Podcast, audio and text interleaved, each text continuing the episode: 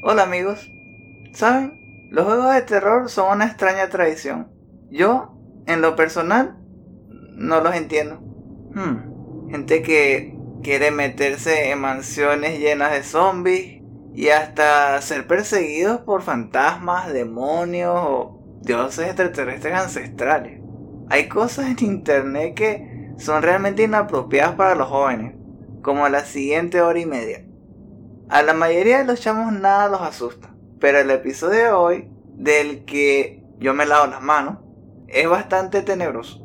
Si tienen niños sensibles, tal vez sea mejor llevarlos a la cama temprano, no escuchar este show a todo volumen mientras manejan en el carro, o simplemente ponerse audífonos para que nadie más los oiga hoy, en vez de escribirnos tweets agresivos mañana, o tratar de cancelarnos en redes sociales. Gracias por su atención.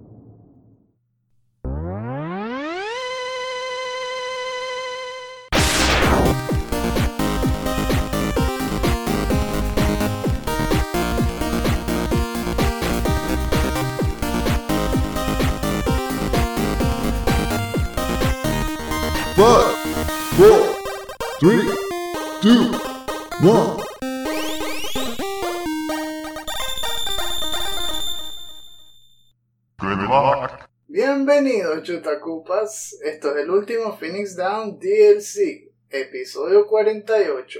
Si han pateado un cupa, son uno de nosotros. Yo soy su anfitrión, Esteban Mateus, y a mi lado, como siempre, tengo a mi hermano, el ilustre Eleazar Mateus. ¿Cómo está todo, Eleazar?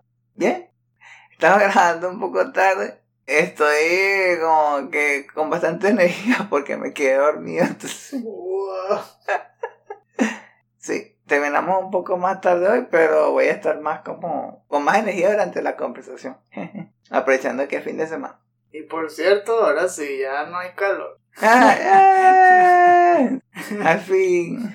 Sí, es verdad, es lo que estábamos pensando, ¿no? Que ya a mitad de septiembre eso ya se iba a acabar. Ah. Más bien si prendemos el ventilador empieza a dar frío en la noche.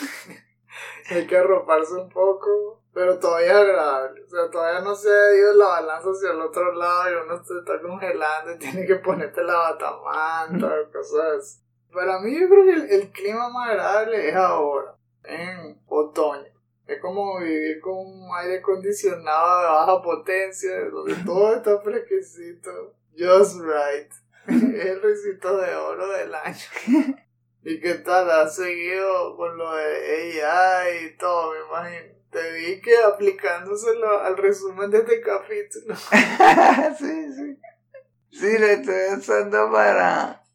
Se lo pasaba a, al modelo y entonces después le decía que, que lo organizara según eh, las secciones, que vamos a hablar de diferentes, diferentes cosas del juego hoy. También que lo relacionara con un video de YouTube que me compartiste. Entonces, bastante útil, sí. Que, ay, por favor, eh, escribe ahí cuáles son los puntos más importantes del research y tal. Entonces dije, y si esos puntos coinciden con el video de YouTube, este video de YouTube. Claro, parece que no tiene acceso a internet.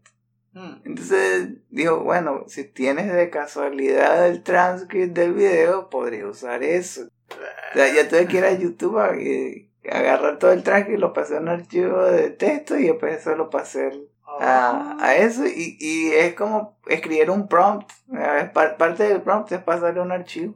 Y entonces ese fue el que me dijo que, ah, sí, de todo el research, esto coincide con el video en esta parte. Agarrar el trozo del transcript donde coincidía, entonces yo le dije para que pusiera oraciones enteras. Es como tomar apuntes nivel 2. ¿no? Yo todavía me encanta usar mi carpetica, anotar las cosas. Como mucho abro un TXT y en la computadora y empiezo a escribir las cosas. Pero ya tú vas volando. Que por favor, ChatGPT, déjame tener un video como si lo hubiese hecho Batidilla, pero sobre Eternal Darkness.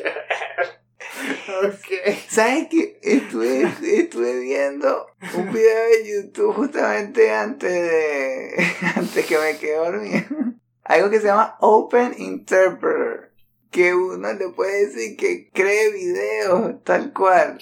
Y que mira, te voy a pasar este video. ¿Qué le ¿Ok? pasa? Quiero que hagas una versión que sea como más psicodélico, algo así. Y tienes que esperar un, un min- eh, varios segundos, creo que son como 20 segundos, algo así. Pero lo generan. Ah.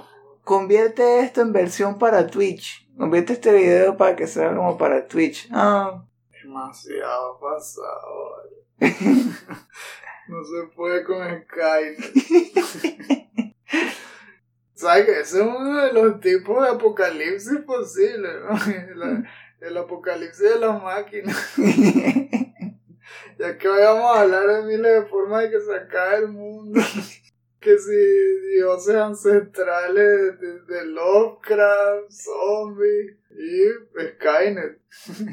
Pero bueno, hoy vamos a hablar particularmente de un juego que siempre me ha encantado, pero que en sí es una tragedia, es una historia trágica, porque era bueno pero no vendió. Después lo que le pasó al equipo que los creó, fueron puras cosas terribles, aunque el juego fue brillante.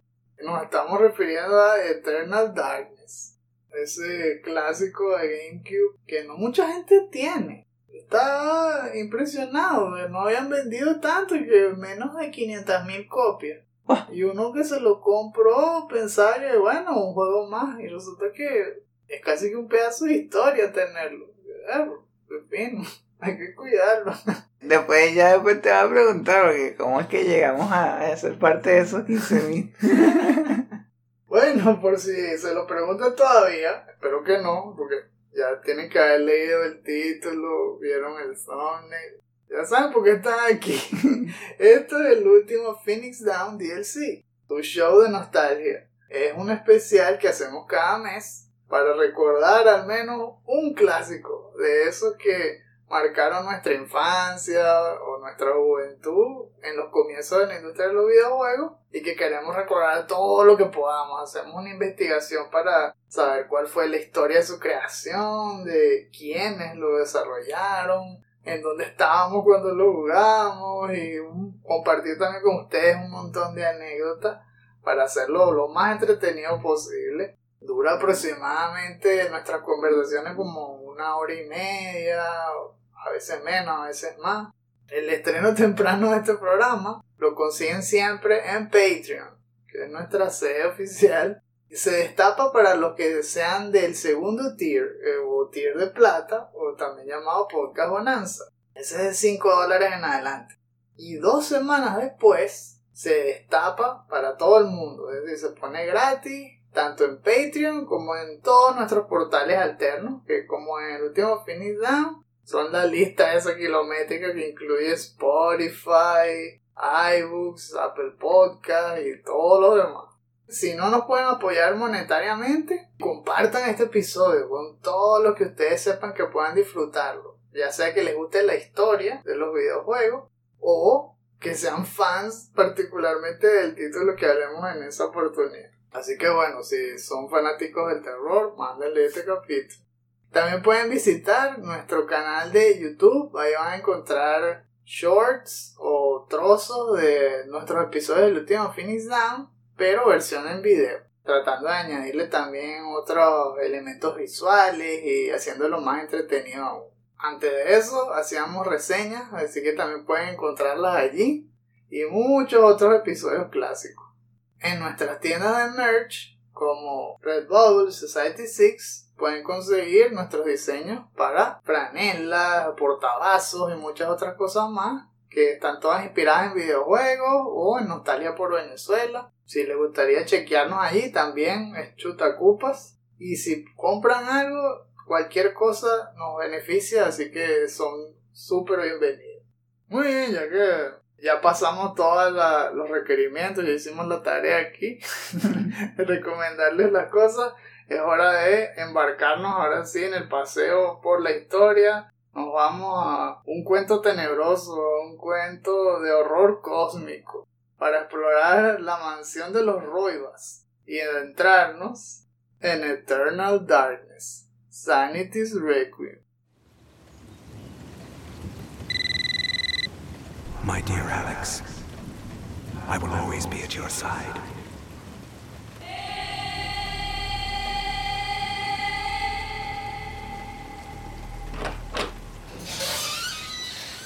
Corpses, lumbering, rotting cadavers. They are amongst us.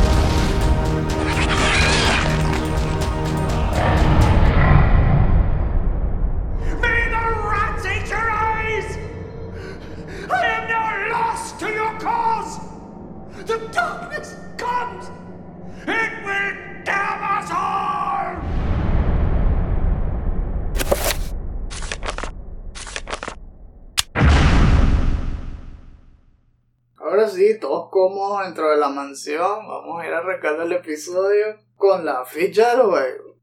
Eternal Darkness Sanity's Requiem fue desarrollado por Silicon Knights, un estudio de desarrollo canadiense, publicado por Nintendo. Su director fue Dennis Dyack. Los productores fueron Dennis Dyack, Shigeru Miyamoto, Satoru Iwata y Kenji Miki. Entre los diseñadores teníamos a Brad Furminger, Ted Traver, Tatsuya Hishida y Hiroyuki Yamada. Entre los programadores estuvieron Doug Tooley, James O'Reilly y Kerry Murray. Entre el grupo de artistas tenemos a Ken McCulloch, Ryan Andrews y Scott Derby. Los escritores fueron Dennis Dyack y Ken McCulloch. Y un cast De oro. de nombres conocidos, entre los cuales estuvieron Jennifer Hale, David Hayter, Bill Hodgkins, Kim My Guest y Neil Ross. El compositor fue Steven S. Hennifin. Salió en la plataforma de GameCube, estrenado en Estados Unidos el 24 de junio del 2002, en Japón el 25 de octubre y en Europa el 1 de noviembre del mismo año. El género, Action Adventure, yo le agregaré ahí Horror y modo Single Player. Ahí me ahí fue, por ahí fue que me engañaron. Y esto es solo el comienzo. Fueron en total 119 personas al menos. Si quieren saber más, les recomiendo que visiten la página de Moby Games y ahí pueden leerlo con calma. Todo el cast y todos los que trabajaron en este juego. Ah, ya sabe que cuál es la página que usa la próxima vez para darle a ChatGPT. Alimentame. Me voy a poner más gordito. ya pasamos la ficha. Estamos frente a ese pasillo infinito de oscuridad. Como lo que dice Edgar Allan Poe ahí en la intro. Mirando hacia la oscuridad. ¿Qué piensas cuando recuerdas Eternal Darkness? ¿Qué fue lo que más te marcó de este juego? La verdad es que lo que más me marcó yo creo que fue el gameplay. No me afectó tanto la parte de terror, porque el terror estaba marcado en las partes donde perdías la sanidad. Por eso es que yo hacía todo lo posible por no perder la sanidad. Esa era mi estrategia. Por eso es que lo disfrutaba bastante, que no dejaba que la barra esta de sanidad llegara a menos de la mitad.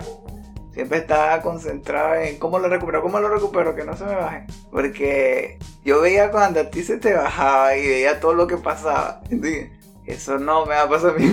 No, no. Y ya con, el- con la sanidad en, en alto es bastante divertido. Y, y ya entendí, uno de los productores fue Miyamoto. Yo creo que en parte fue por eso. Tenía algo de Zelda ahí, yo creo. Y la historia me encantó también. la parte de, volver a jugar, pero él tomando una decisión diferente y que realmente afectara cómo, cómo comienza y cómo termina y todos los monstruos que te vas enfrentando, todo cambia dependiendo de cuál fue tu eh, elección al principio. También no sé si tenía algo de, de, Diablo 2 o algo así. De estar leyendo sobre entidades poderosas y malvadas eh, que casi nadie conoce y que uno usa a alguien y tiene como la misión de recomponer todo otra vez y cazándolos a todos y, y salvando el mundo, ¿no? Sin que nadie se dé cuenta. No sé si eso también me gustó. Me gustó la parte de que yo podía controlar eso que, que me daba miedo. Si yo podía elegir los poderes bien, los enemigos más terroríficos los podía matar antes de que me hicieran daño. Yo me recuerdo que había un hechizo que usaba mucho que era o que los podía controlar o que los podía encerrar en una en un force field y no me podían hacer nada.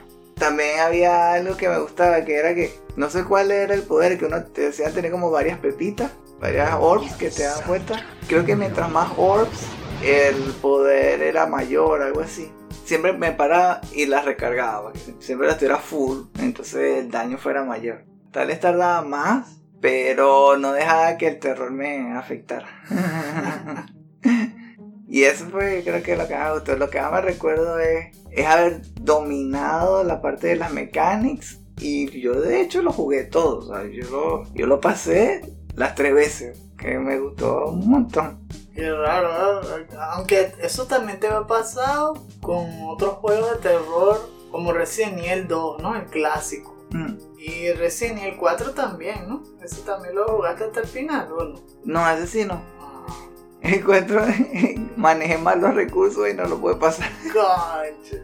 No, lo digo porque son juegos que son de terror, pero que al mismo tiempo te dan mucho poder. Mm. Eventualmente, si agarras las armas y todo, te puedes volver indetenible. Y pareciera que eso es lo que más te gusta, ¿no? De volverte indetenible en un mundo de terror. No, no tener miedo en un mundo de terror. Sí, definitivamente Eternal tiene eso. Hay un balance allí entre los poderes y las armas. Que si lo sabes usar, mientras más avanzas, más indetenible te vuelves.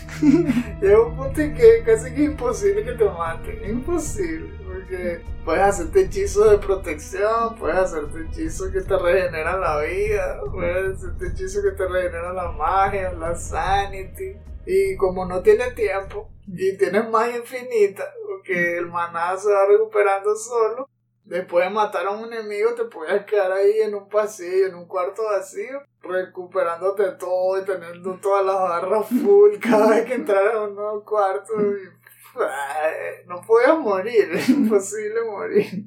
Yo creo que el terror dependía también de cuánto tú dejaras que el juego influyera en ti.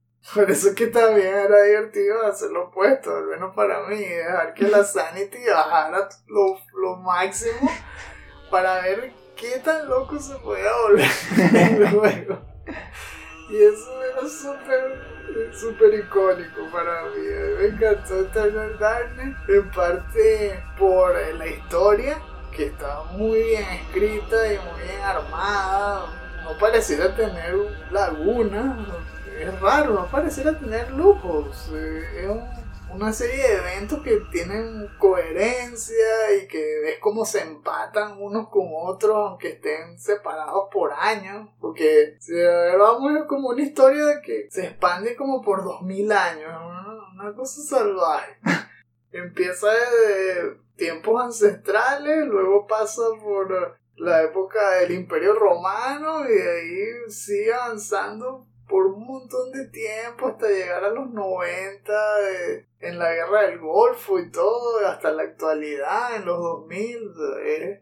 Claro, los 2000 en ese entonces, ya yo sé, ya, ya, estamos- no estoy tan mal, sé que estamos en el 2023.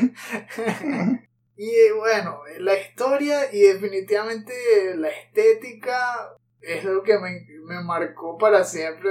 Todos esos efectos de sanidad son finísimos. Cuando la barra cae y empiezan a hacerte alucinaciones, empiezan a hacerte como si el personaje se moviera solo.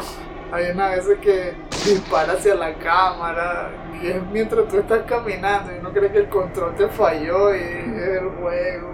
Hay veces que te sale un pantallazo azul como si se te hubiese guindado el GameCube, te, te apaga el televisor, se te pone en booting, un montón de cosas que incluso hoy pudiesen vacilarse a la gente que lo prueba y que lo juega y qué lástima que Nintendo le puso patente a eso. En serio, es un movimiento súper bajo. ¿Cómo le puedes poner una patente a una mecánica? Sí. Y para más colmo, para no usarla nunca más. Ese es el mayor problema, que después no se lo aplicaron a nada más. ¡Qué rabia! Wow, o sea, yo cuando conocí Eternal Darkness, ya estábamos en los 2000.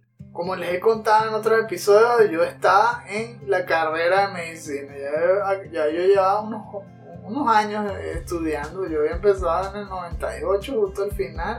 Así que aquí ya estaría en tercer año al menos. Y ya yo iba y venía al, al hospital de niños en, Caracas, ¿no? Al JM de los Ríos pasaba entonces por aquí el centro comercial chiquitico, el, centro comercial este Caracas, eh, que tenía una tienda de videojuegos pequeñita en, la planta baja, que era donde yo mandaba importar los juegos. Y en ese año, en 2002, hubo muchos juegos que me gustaban. No tenía tanto dinero, entonces era selectivo con lo que yo compraba. Y en ese año yo había comprado el remake de Resident Evil, que era un juego para mí una perla y hoy en día todavía lo amo.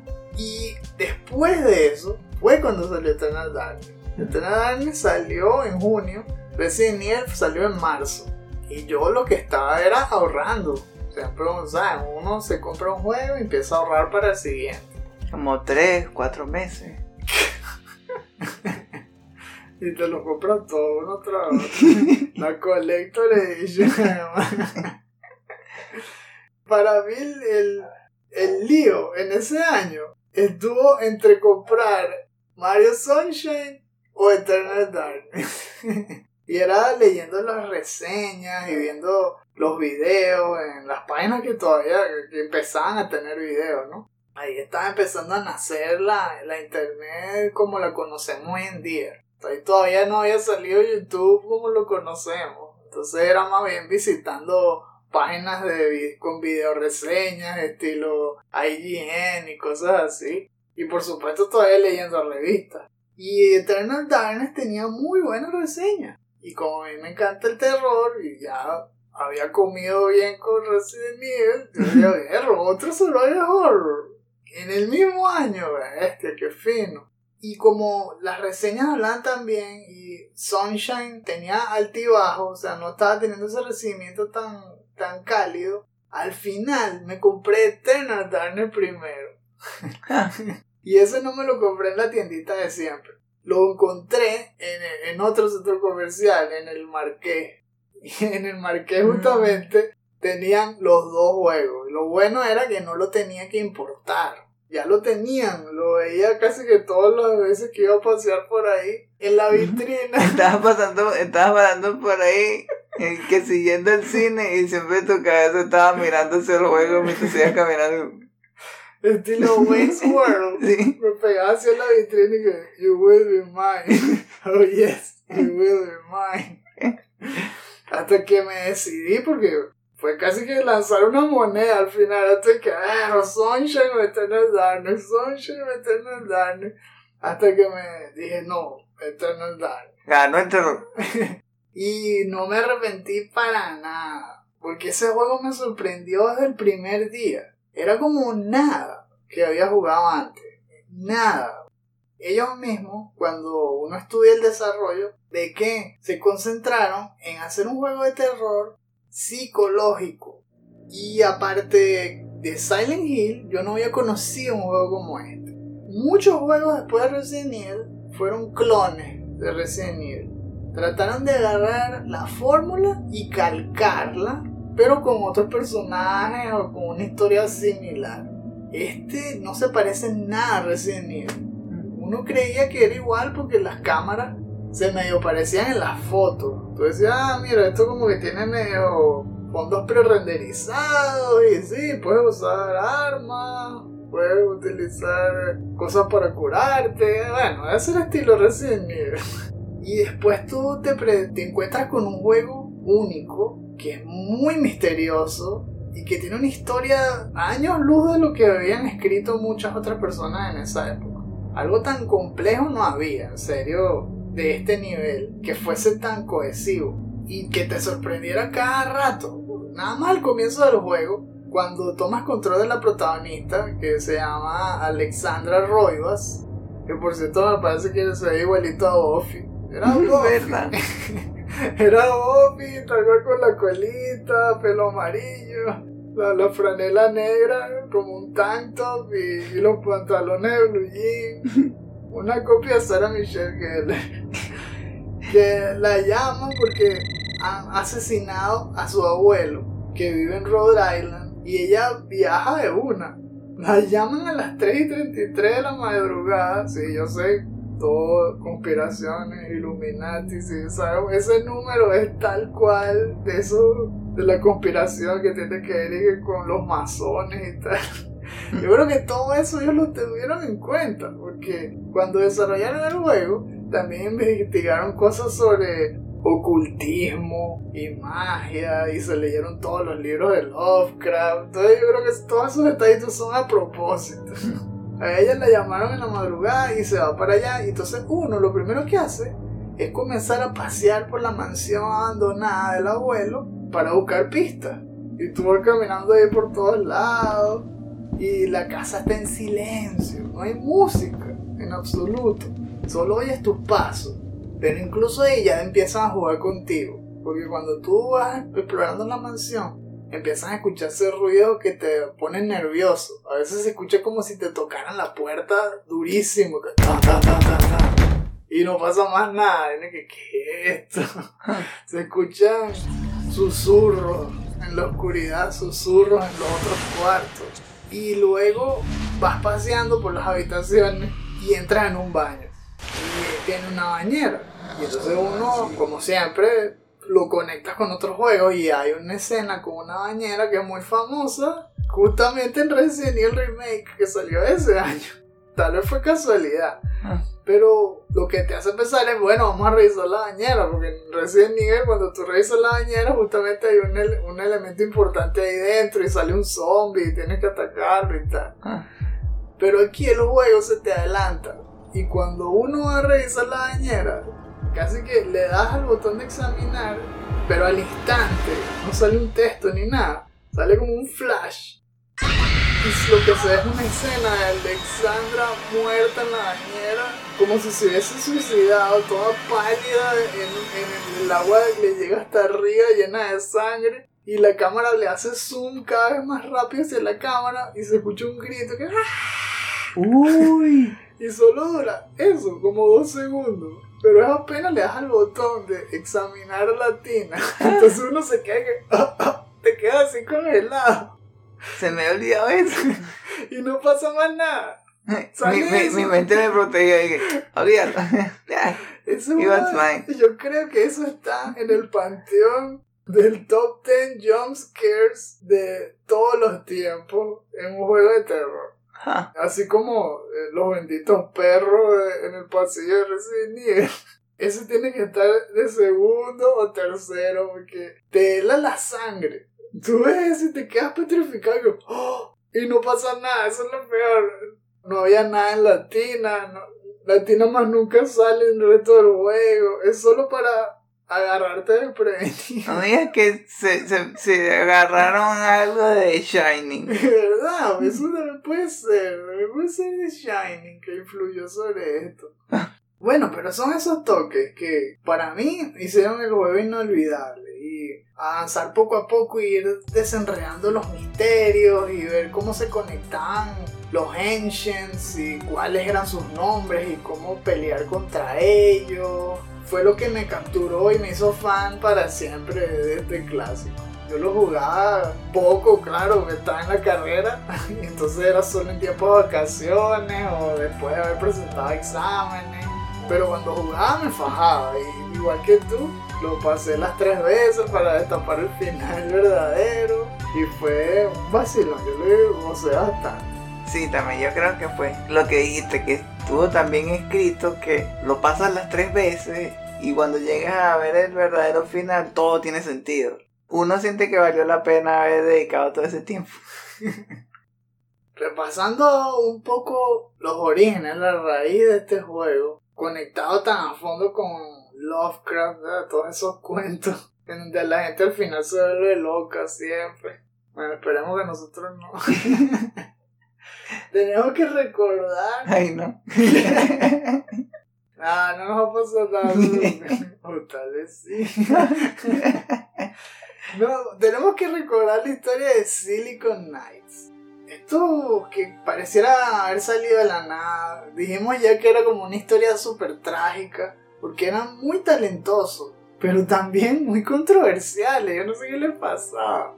Este pequeño grupo canadiense se hizo muy famoso con el juego de Blood Omen, que era Legacy of Kain. Esa serie que luego también Crystal Dynamic evolucionó y conocimos a Raziel y todo. Pero estamos hablando del origen. Este fue el primer juego.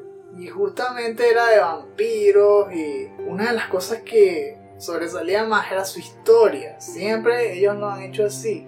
En otras oportunidades hemos conversado de cuáles son las filosofías de creación de un videojuego. Hace muchos años, sí. No se preocupen si no escucharon ese capítulo. Resulta que habían tres pilares fundamentales. Uno era basar tu, tu juego en la historia, otro era basarlo en el gameplay y el otro era en la estética.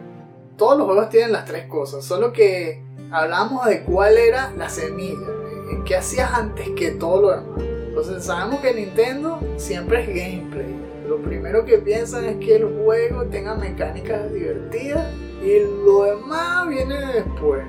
Bueno, vamos a ver qué historia le ponemos para que esto tenga sentido. Y ya sabemos cómo se van a ver los personajes, y cómo son los colores y todo. Pero este, este estudio es característico por crear la historia primero. Hacen casi que un libro. Y después de que saben la historia, es cuando empiezan a pensar en las mecánicas y la estética y todo. Y con ellos parecía que, hasta- que era un libro y un lenguaje primero. Eh, Estilo Tolkien, ¿verdad? Así como el tipo ese y creó el lenguaje de los elfos y toda esa broma. Estos también se crearon un mundo de runas, y hechizos, y todos están hechos con sus propias palabras y combinaciones. Es un trabajo de dedicación. Y ellos empezaron a mostrar eso desde los 90. Y su estrella para ese entonces fue en 1996, como dijimos, Blood Omen. Ese juego fue lo que capturó la atención de Nintendo, que en ese entonces estaban cambiando también en la industria, estaban viviendo una situación distinta, ya no eran el tope, ya tenían competencia y la competencia era fuerte. Habían salido de la generación anterior en la cuarta generación con el Super Nintendo y después en la quinta con el Nintendo 64 estaban viendo que PlayStation entró en el 95 y empezó a arrasar con todo el mundo, propuso la, el nuevo formato y ese fue el formato que todos adaptaron, ahora todos los juegos eran en CD, ya no querían hacer juegos en cartucho y similar también a la técnica que había usado Sega de decirle al público que Sega era para lo- los chicos cool, la gente grande y Nintendo era para niñitos. También ahora PlayStation era para los adultos, era el que tenía juegos con historias más complejas. Era el que tenía juegos de terror, que tenía juegos de acción que parecían películas. Ya no eran plataformas, eran otro tipo de cosas las que se encontraban allí. Y le empezaron a sacar mucha distancia a Nintendo, con el Nintendo 64, a pesar de que el Nintendo 64 es genial, tiene juegazos. Solo que ahora había otro cambio generacional, ya se acercaban los años 2000 y los cambios de consola eran más rápidos. Nosotros estamos viendo hoy en día que tardan 7 años, 8 años en sacar nuevas consolas, o sea, le sacan el jugo. Pero en nuestra época, cuando éramos más jóvenes, cuando éramos niños, adolescentes, los ciclos eran de 5 años, eso era rápido. Siempre. Era casi al pelo. Pasaban 5 años y boom, salía la nueva consola. Así que desde el 95 al 2000 ya se estaba viendo que venía ¿no? la nueva consola y por supuesto Nintendo tenía su nueva consola, era el GameCube. Pero en la transición ellos ya estaban buscando añadir juegos que fueran más serios, más adultos. Y cuando se toparon con Blood Omen, vieron el potencial del estudio y los llamaron para que hicieran un juego para Nintendo. Pero era como con el sello de Nintendo. De hecho, tú ves la intro y dice Nintendo. Wow. Cuando empieza sale el zombie ese y las luces y todo y se forma la palabra Nintendo y creo que hay- hasta hay una voz que dice que Nintendo, una cosa así. Eso, Wow. eso no era, Sí. no era para nada común. Un juego Sí. de terror de Nintendo, ¿qué es? Pero es- eso fue justamente lo que ellos buscaron. Y el estudio era, era muy ambicioso, dijimos querían hacer historias únicas y querían darle otros enfoques. Y justamente se compararon con el, el panorama actual, con Resident Evil, con Silent Hill, y vieron que se parecían. O sea, tenían sus historias distintas, pero se parecían las mecánicas. Así que ellos querían hacer todo lo posible para que esto no fuese Resident Evil. Es más, querían que no fuese survival horror. Con todo y que la gente al final, algunos le llaman a este juego survival horror, pero es verdad, no es survival horror como los otros. Este es más psicológico. Y hay un quote famoso de Dennis Dyack diciendo que, bueno, la gente dice que, que los juegos actuales son murder simulators y que se meten con la mente de la gente. Y no es verdad, así que, ¿qué tal si hacemos un juego que de verdad se meta con la mente de la gente?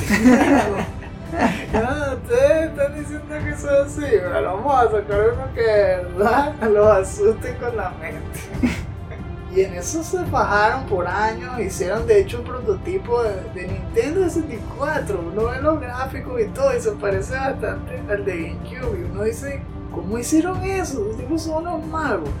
Le sacaron un montón de etapas y personajes, y tú ves los videos y se, se ve bastante avanzado. Las etapas con Pius, que es el villano y todo, bueno. Y lo hicieron de una manera tan impresionante que Nintendo pensaba que habían hecho trampa. y era que, ya, mándenos el cartucho, tenemos que revisarlo para ver si le metieron otras cosas al chip, si lo, si lo le hicieron algo. Y cuando vieron que le habían sacado todo ese potencial a ese cartuchito, en vez de dejar que saliera el juego, prefirieron retrasarlo. Y eso fue en 1999 y les dijeron, vengan para acá, vamos a mostrarles algo top secret, y era el GameCube. Entonces les mostraron el GameCube y les dijeron que ahora rehicieran el proyecto entero para GameCube. Van a tener que. Van a tener que llevar todo esos proyectos back to formula. Me imagino que eso vino con, con un aumento bien jugoso. Pero qué maldad, güey. Ay, ya lo tienen listo. Oye, qué bien se ve. Empieza de cero, pero ahora para otra consola. y ellos al final yo creo que lo hicieron felices porque hacerlo para GameCube les dio mucha más flexibilidad, ya tenían más memoria, ya pueden hacer personajes con más polígonos, así que se veían mejor. Los cinemas se veían mejor porque era más difícil meter cinema en el Nintendo 64. Todo en un cartucho. ¿Verdad? Y también escuché que fue importante para ellos porque como era una consola que estaba ya a punto de salir, fueron uno de los primeritos en salir con la consola, como diciendo que eran uno de los claves, ¿no? También. Les cayó de perla. Les cayó de perla porque iban a ser pioneros en muchas cosas. Pues eso, entre los primeros en salir y además el primer juego de terror publicado por Nintendo. Tenían bastante cosas positivas el nuevo cambio. Ah, sí, ellos querían que los personajes hablaran. Entonces también, ahora que lo van a hacer en un disco para GameCube, les permitía meter un montón de voiceover y contratar artistas para que hicieran las voces. Y por eso a todo el cast de Metal Gear. Vengo para acá. Yo creo que tal vez la, la peor cosa que pudo pasar durante el desarrollo fue 9-11. Mm, Ay, sí, lo de las Torres Gemelas. Fue un retraso porque ellos ya tenían toda la historia armada, estaba todo perfecto, pero ocurre ese evento y cambió la cultura del mundo para siempre. Entonces ahora todo lo que tenía que ver con terrorismo era un tema delicado. Ahora si hablabas de peleas contra gente de raza árabe, era un tema delicado. Entonces todos los programas de televisión, las películas, los videojuegos que hablaban sobre eso, trataban de quitar eso para que no hubiera controversia. Todos huían de ese tema. Y justamente este juego iba a incluir una etapa donde tú ibas a ser un templario, que es uno de los temas más controversiales de la historia, las guerras santas, que si los cristianos matando a los árabes por su religión peleando por los territorios en, Arabia y todo eso. Entonces decidieron quitarlo. este, ah, ese no era uno de los capítulos. Yo creo que uno usaba un templario, ¿no? Creo que era en el mismo donde uno usaba como alguien que era como Indiana Jones. No, que ese que un templario. no era un bombero. No, es que. Espera, espera, ya vi. Se llamaba, creo que era. Joseph.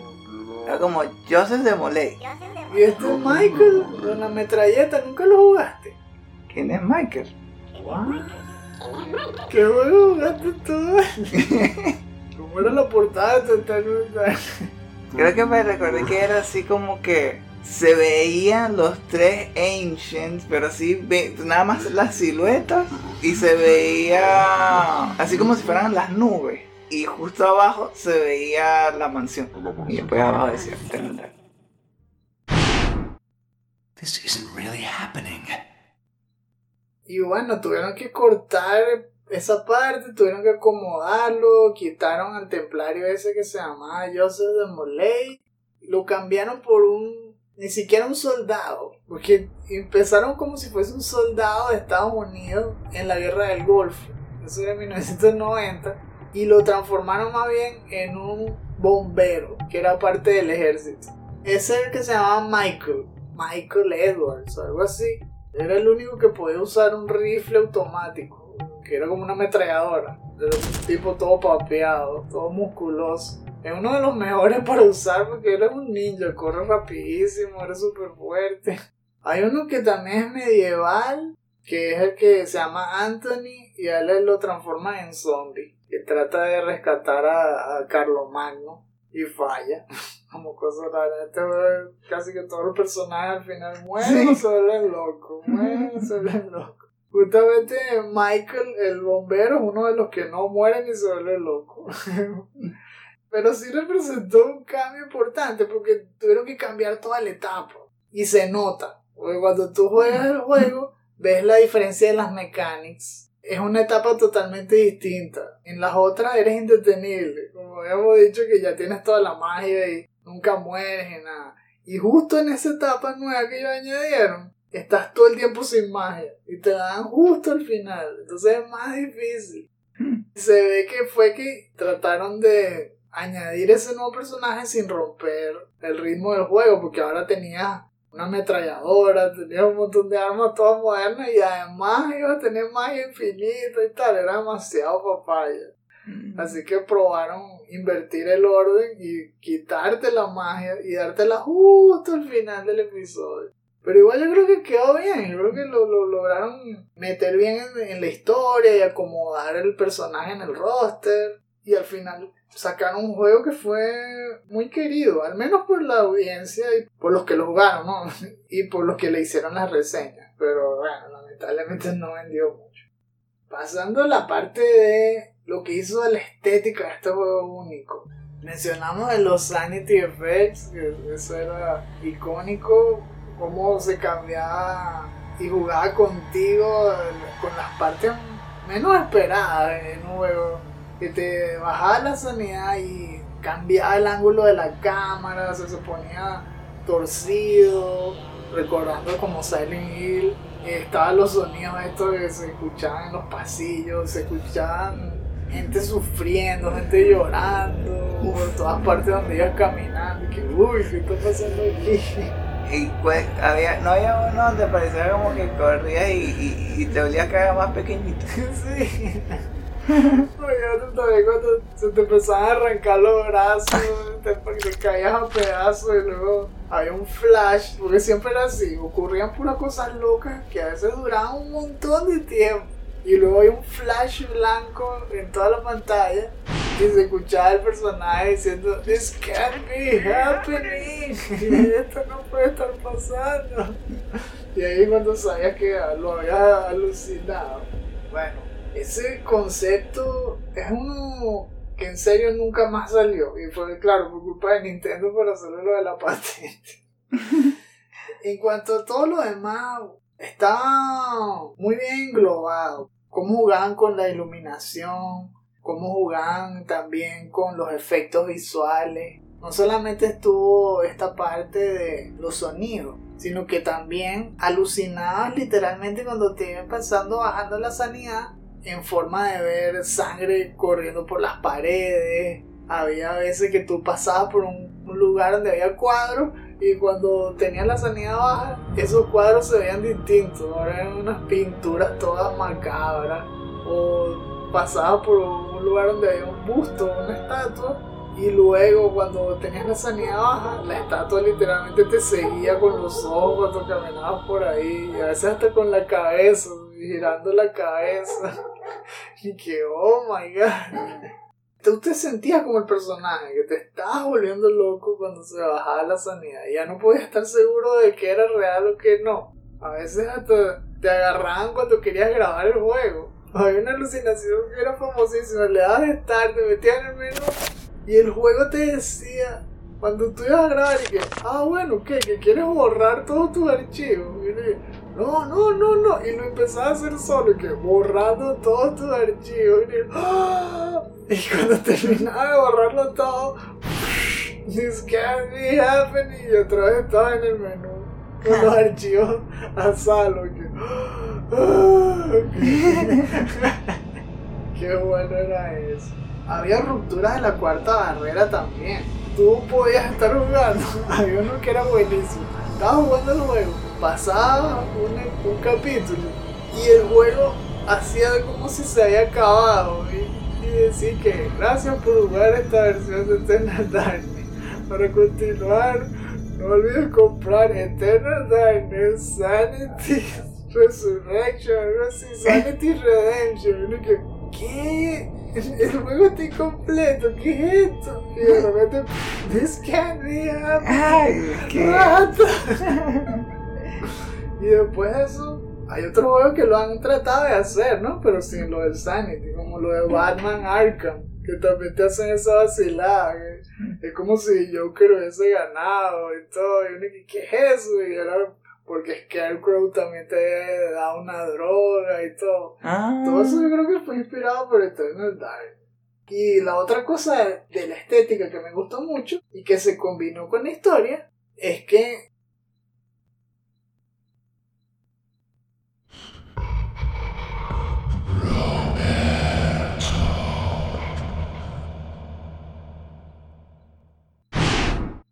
What is going on here?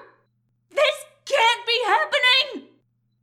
Y la otra cosa de la estética que me gustó mucho y que se combinó con la historia es que tiene caminos alternos, como tú dijiste, y todo se basa en los Ancients, que son unas entidades ancestrales que son los villanos de la historia. Son al menos cuatro Ancients. Chaturga, que es un dios que todo lo colorea de rojo, es un ser que todo lo hace con violencia, fuerza, es destrucción.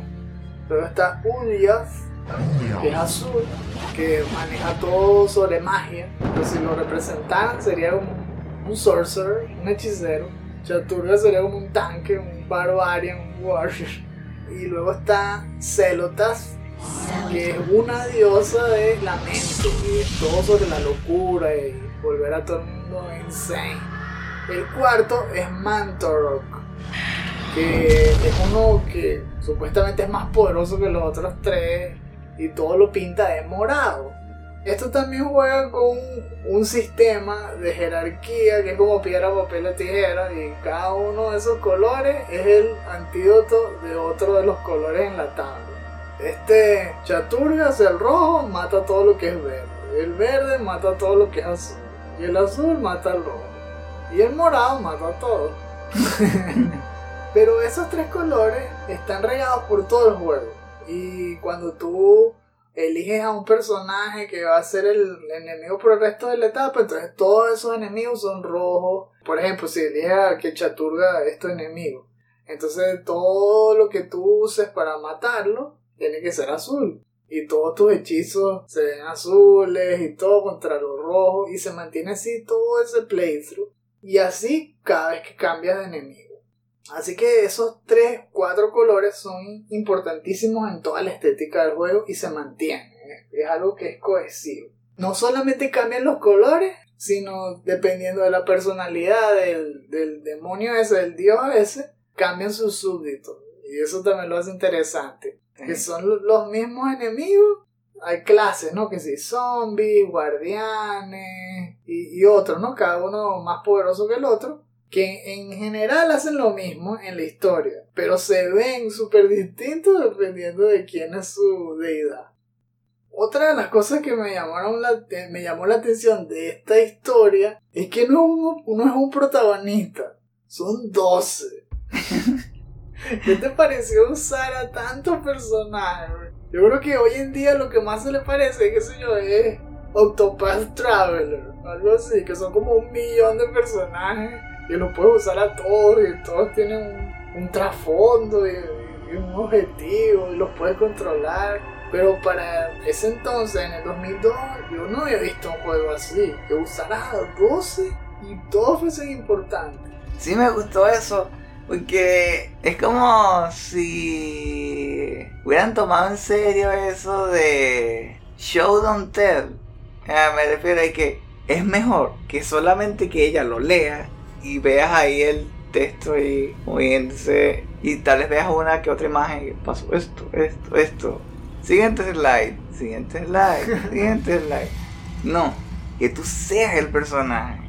Y lo que ella está leyendo ya no la escucha a ella, ya lo vives.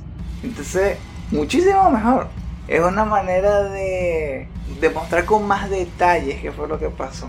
Y me hubiera encantado, por ejemplo, otra vez, hablando de Diablo 2, sí, me gusta el juego, que, que cuando uno leyera esos tomos que uno encontraba durante el juego, que en vez de estarlos leyendo, hicieran un switch y pasaran a, a, jugar con esos personajes, con las mismas mecánicas y tal, pero en ese mundo. Hubiera sido increíble, yo creo. Y yo creo que por eso es que Eternal Darkness es tan memorable. Y eso que son personajes muy particulares porque van recorriendo toda la historia de la humanidad. Hay personajes, como dijimos, desde el Imperio Romano hasta la edad moderna de los años 2000. y tenemos una familia de héroes prácticamente, que son la familia Roivas. Que por cierto, esa es parte de la trivia. Porque Roivas es simplemente Savior. Savior al revés se conectan con esa lucha ancestral contra los ancients, contra los antiguos, que aparentemente son, son como, le podemos llamar demonios, pero esto es más horror cósmico, así que realmente son extraterrestres, son aliens, pero súper poderosos y, y, que llevan vivos mucho más tiempo que lo que la humanidad existe. Por eso que para ellos nosotros somos hormigas y lo que hacen es controlarnos y tratar de que hagamos lo que ellos quieran sin importar lo que nos pase a nosotros. De hecho, para ellos incluso somos como comida. La chaturga lo que quiere es devorar a todos los humanos. Y este Celotath lo que quiere es volver a todo el mundo loco y hacerlos sufrir para siempre porque les entretiene. Y yo creo que eso también es un tema central de este juego. La impotencia ante muchas de las cosas eh, en la vida, pues yo creo que en general, que, que eso con, lo concentra mucho Lovecraft, que hace que la gente se sienta, o sea, muestra el más bien el terror a ser insignificante. Mm. El terror de saber que tú eres parte de un universo infinito y que eres un puntito que al universo no le importa, una cosa así. y que muchas veces tú crees que estás viviendo una cosa totalmente imposible, pero cuando lo ves en perspectiva, es- es nada, es un instante en un mundo eterno. Eso él lo, lo representa así, ¿no? Con, con los Ancients, que el solo hecho de conocer que existen vuelve loca a la gente. No lo pueden soportar, la mente no puede comprender que eso pueda ser posible. Muy conectado a esto de los personajes, tenemos la historia que no la hemos ahondado mucho, con todo y que decimos que es lo más importante. Resulta que esto ocurre entonces en un, en un espacio de 2000 años, tiene su inicio en el Imperio Romano, esta parte en singular que es la vida de un héroe romano que se llamaba Pius. Y después terminas peleando contra los Ancients. Fin. The. Esa es toda la historia. Súper importante, ya ven, ¿no? Ya ven. Bueno, él es uno de esos, de esos 12 personajes. En el transcurrir del juego, tú vas viendo que la dinámica es jugar en la mansión con Alexandra Roivas en el presente. Ella está buscando pistas porque murió el abuelo. Lo que ella consigue es una habitación secreta en donde hay un libro que se llama El Tomo de la Oscuridad Eterna. O sea, Ah, y se puso a leerlo. Sí, tal cual. Porque estaba aburrido. Ese es un libro inspirado también en Lovecraft, inspirado especialmente en el Necronomicon. Un texto lleno de, de historias oscuras hechizos que puede usarse para el bien o para el mal, el sentido de que puedes usar las armas de los Ancients en su contra, porque hay gente que ha escrito los spells y eso. Pero eventualmente la gente no lo soporta, pues hay muchos que lo leen y se vuelven locos. De hecho, se supone que el libro se ve como puros garabatos y que solamente los que, los y que he elegido lo leen de verdad. O sea, ni siquiera son todos los que lo pueden leer. Y además los que lo leen eventualmente terminan muertos o locos. Aunque no lo entiendan. No, no, si no lo entienden, no. Ah. Pero entonces siempre están rodeados de tragedias. Son héroes, pero al mismo tiempo tienen un destino oscuro. Mm.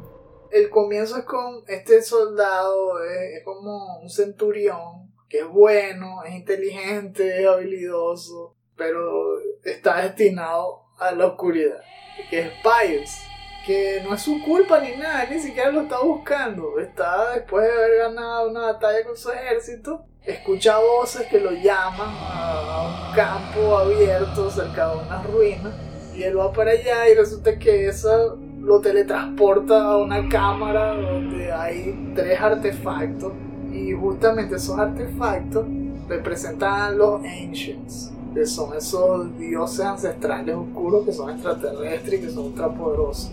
En ese momento del juego es cuando tú eliges cuál es tu camino. El artefacto que elijas, que es lo que habíamos dicho, verde, azul o rojo, es el que se va a convertir en tu némesis. Entonces Pius elige uno de esos tres y eso lo transforma en un lich, una cosa así, es un monstruo y esquelético y recibe dones, dones, vamos, bueno, dones oscuros, vamos a decirlo así, dependiendo de también a quién elija. Si elige a Chaturga, entonces tiene, es ultra poderoso, o sea, puede pegar tan duro que derrumba un edificio o tiene mejor, más vida, cosas así. Si elige a Celotath, ahora puede leerle la mente a la gente. O puede susurrarle algo en el oído y volverlos locos. Si utiliza a Uliath, tiene magia más fuerte, tiene un mayor, una mayor comprensión de las dimensiones y ahora sabe los desenlaces de las cosas antes de que ocurran. Es como más inteligente, mejor estratega. Y bueno, ese es con el que te enfrentas por el resto del juego. Ese es el representante mayor de los villanos. Sí, uno usa el villano al principio. Exacto. Es súper sorpresivo.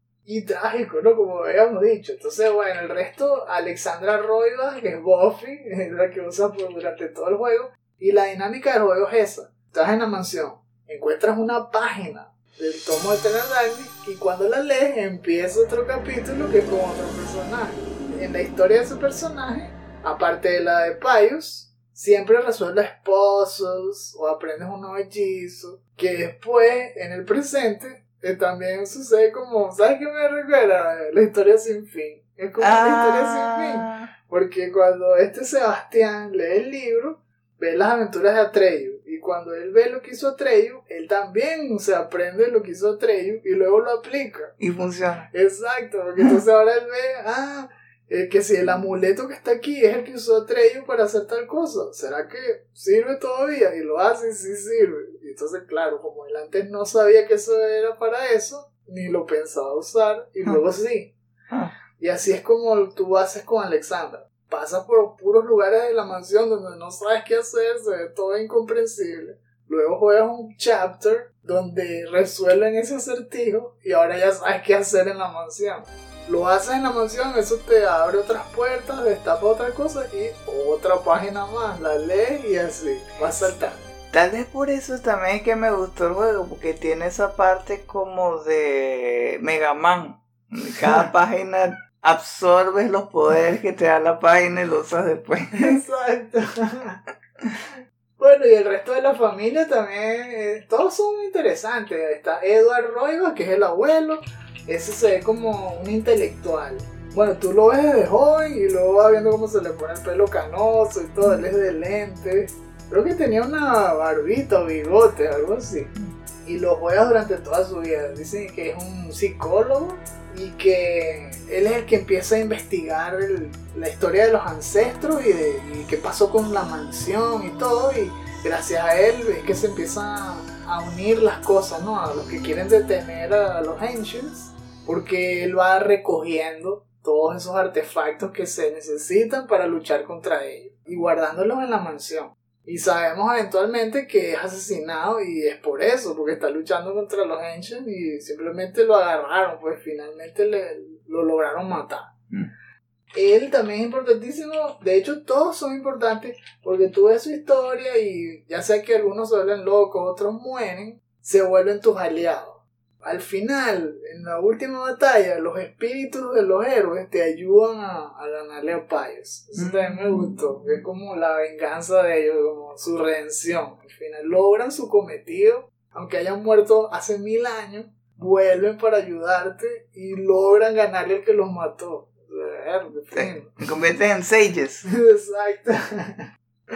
La otra historia súper trágica, la de Maximilian Roigas, que es un médico que vive en, la época colonial en esa misma mansión. Y él es uno de los primeros de la familia que descubre toda este, esta conspiración de los Ancients en la humanidad. Y de hecho, me gusta también esa etapa porque cuando tú matas a los monstruos, él les hace una disección. Y, Ah, y hace un diario y escribe cómo se matan y cuáles son sus puntos débiles y luego todo eso lo, lo aplica en el resto del juego. Ese también es el que te enseña que se matar a los horrors, que son unos monstruos que parecen unos gorilotas ahí de tres cabezas, que les tienes que disparar en la cara y tal. Todo eso empieza con él. Y al final es buenísimo, ¿no? También, él llega hasta el fondo de la mansión y descubre que hay una ciudad secreta ahí que es justamente una civilización antes de la humanidad y que fue erradicada por los Ancients. Entonces es una ciudad que está llena de guardians y puros bichos, criaturas oscuras. Y él simplemente las descubre, pero no puede hacer nada al respecto porque cuando vuelve, o sea, él sobrevive la pelea y se escapa. Y va a avisarle a todos, pero todos creen que él está loco Ah, no le creen. Y para más colmo, como él descubre que hay una de las criaturas que se pueden meter dentro de los cuerpos de la gente, controlarlo y hacerlos que maten a la gente y todo, y después salírsele, entonces él empieza a dudar de todos los sirvientes de su casa. Y en un arrebato de ansiedad, se mete en los cuartos de sus sirvientes y los masacra a todos mientras están durmiendo. Porque cree que cualquiera de ellos puede ser uno uh, sin tener pruebas. Entonces, eso, más lo que contó, lo hace que lo metan en una prisión por el resto de su vida y muera en un manicomio. wow. es terrible. De hecho, una de las visiones cuando juegas con él es una, una alucinación profética. Porque cuando estás bajando por unas escaleras, empieza a salir en un pasillo cerrado que parece una habitación de un manicomio. Cuando tratas de darle a la puerta, la cámara se ve al revés. y solo se te ve tu cara detrás de unos barrotes y se quita la alucinación. ¿qué, ¿Qué es eso? ¿Qué se dio eso? Y después te das cuenta que ese era su destino. ¡Qué!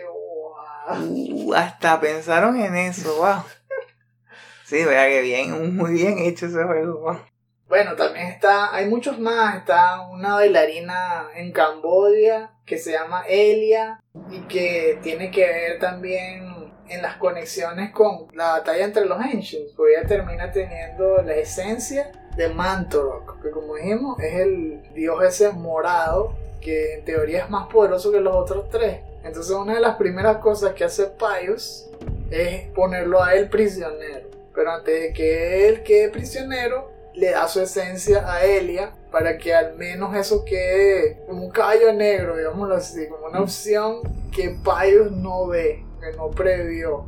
Y de hecho eso es lo que sucede. Ella la, se la da sin que Pius lo sepa, luego Pius la mata y entonces años después otro de los personajes que tú conoces aquí, que tú usas de hecho, que es como Indiana Jones, es un tipo igualito a Indiana Jones, se llama Edwin Lindsay es un aventurero que se mete en las ruinas de ese templo en Camboya y la encuentra y ella le da la esencia de Mantorok y eso es lo que él le lleva al abuelo de Alexander.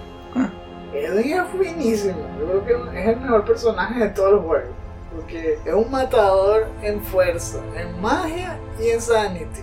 O sea, el tipo ve los monstruos y no se vuelve loco. ¿Qué, qué te pasa? Wow. Nada le da miedo, te recuperas rapidísimo. Es un monstruo, Sí, sí. sí, es el papá de lo de la... Ese tipo es, es Drake, no sé. También hemos utilizado un mensajero que es como un chamito que se llama Anthony, que también es súper trágica su historia, es en la era medieval y resulta que él es el mensajero de Carlomagno y le recibe un scroll que es para él y dice que solo lo puede leer él, dénselo solo a él y le parece sospechoso. Abre el mensaje y lo lee y eso es lo que hace que le eche una maldición que lo vuelve zombie. Apenas él ve que eso se lo mandaron a Carlomagno, sabe que Carlomagno está en peligro mortal y todo el episodio eres tú tratando de avisarle a Carlomagno que está en peligro de muerte cada vez estás abriendo más zombies, más zombies, caminando peor. Y de hecho, no puedes morir. si te matan, te levantas otra vez. y al final no lo logra también. La maldición lo, le logra, lo logra transformar en zombie. Y de hecho, llega justo cuando ya habían matado a Carlomagno. Y, y además eh, se da cuenta que todos los monjes, todo lo que rodean a Carlomagno estaban poseídos, todos eran lo que ellos llaman que Bone Thieves, que son unas criaturas que son todas flacuchentas con brazos de pincho, que se te meten en el cuerpo y te controlan. Bueno, uno de los que mata a Carlomagno que le dice no puedes contra el poder de, y dice a la criatura que tú elegiste que es de Chaturga, y se explota el cuerpo así en pedazos como en Alien y se le sale el, el Bone Thief. Y así termina el episodio. También está Paul Luther, que es como un monje franciscano, ya mucho más adelante, que si vamos a ir saltando en la historia, ¿no? Estoy en 1485, descubre que en la catedral donde él vive, los monjes actúan extraños y él poco a poco se da cuenta que de eso están poseídos, que en el, en sótano de la catedral hay una criatura oscura y, y resulta que es porque Pius invoca a lo que ellos llaman un Black Guardian, un guardián enorme, una criatura gigante que está ahí para proteger la esencia del némesis de su jefe, para que nadie la, nadie la consiga. Si él es el rojo, entonces es la esencia azul. La meten en una cámara y protegida por ese Black Guardian para que nadie lo pueda conseguir. Y el que lo consigue muera. Y de hecho eso es lo que le pasa al, al pobre Paul. Tú veas toda la etapa, descubres la conspiración, llegas al fondo, encuentras el Black Guardian y el Black Guardian te masacra. Uf. Y ahí termina el episodio. ¿Qué te parece este capítulo? Hay otro que se llama que Karim, que es como un espadachín que parece Aladino.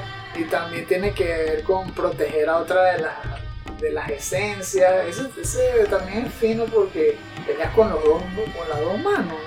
Y es súper habilidoso al, al- al combatir. puedes cortarle más rápido los brazos y la cabeza. Es otra de las mecánicas buenísimas de este juego. Que lo hizo antes que Dead Space.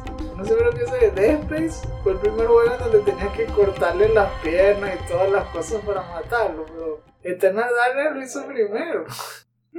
Aquí es súper importante quitarle los miembros a los enemigos. Vale la pena, porque si tú le cortas la cabeza, no te pueden ver. Empiezan a pegar a lo loco y fallan todos los golpes. Si le cortas los brazos, ya no te pueden pegar. Si te cortas en el pecho, caen al piso, cosas así. Tienes que rematarlo. Le hacen fatality en el piso. Y mientras más habilidoso tu personaje, más fácil peleas y eso. No tienes que huir de todo, sino que puedes defenderte. Te vuelves Neo. Sí. Bueno, entonces ese Karim también es trágico. La historia es que es súper larga. Es buenísimo el juego, vale la pena que lo jueguen, pero así en resumen es simplemente que él quería cansarse con una tipa que al final se lo vacila y a ella la matan y el fantasma de ella es la que lo hace a él meterse en ese templo a buscar la reliquia que es de uno de los ancients. Y cuando la encuentra al final también, tipo se sacrifica por ella y se transforma en un guardián, en un fantasma guardián junto a ella que protegen esa, esa esencia, esa, ese artefacto. Y así, ¿no? Eh, eh, Yo creo que bueno, eh, eso es fino en los juegos. Pero eso también es otra de las cosas que la gente critica. Que realmente no son tantos mundos como lo que uno cree, sino que se repiten mucho. Siempre son como cuatro escenarios nada más. Lo de la catedral, que si el templo en Camboya, que si las ruinas estas en Arabia. Pero las vas viendo evolucionando con el tiempo y con un nuevo personaje. Entonces que si lo de Karim, ok, muere. Y años después otro personaje juega en ese mismo templo, o sea, ya te conocen las, eh, las habitaciones y tal, pero tienen algunos cambios. Y encuentras en el mismo sitio donde él murió lo que él estaba buscando. Y así, eso se repite en el resto del juego. Siempre el juego está, llega hasta donde muere, y luego el otro llega hasta ahí y encuentra lo que el otro estaba buscando. Y así. Ah, ¿sabes qué? Eso me recuerda un poco a, mm, al juego que está diciendo que, oh, increíble porque es que dependiendo de tus decisiones se convierte o en una versión de Bioshock o en otra. Que podrían usar este juego de, de- de referencia en vez de que, ah, no, el gobernador fue, no fue este, sino este otro. Ahora esto se ve oscuro, antes se veía claro. No, sino que, que se haga así más bien como diferentes puntos en la historia. Que salten 100 años en el tiempo, así como se ve, cómo va cambiando. Jugaría fino, pero que sea la pena. Ya- bueno, ya que mencionas eso de diferentes puntos de la historia, eso es algo que también tomaron de, bueno, no sé tanto de Lovecraft, sino más bien de la propia iniciativa de Dennis Dyack. Porque resulta que Dennis Dyack, que, que es el director y todo de este juego, es súper fanático de la historia. No estoy seguro si él estudió historia en la universidad. Pero le encantaba tanto que se sabía pues los eventos más importantes, ¿no? De la historia, guerras y todo, pero también se afincó en los más brutales.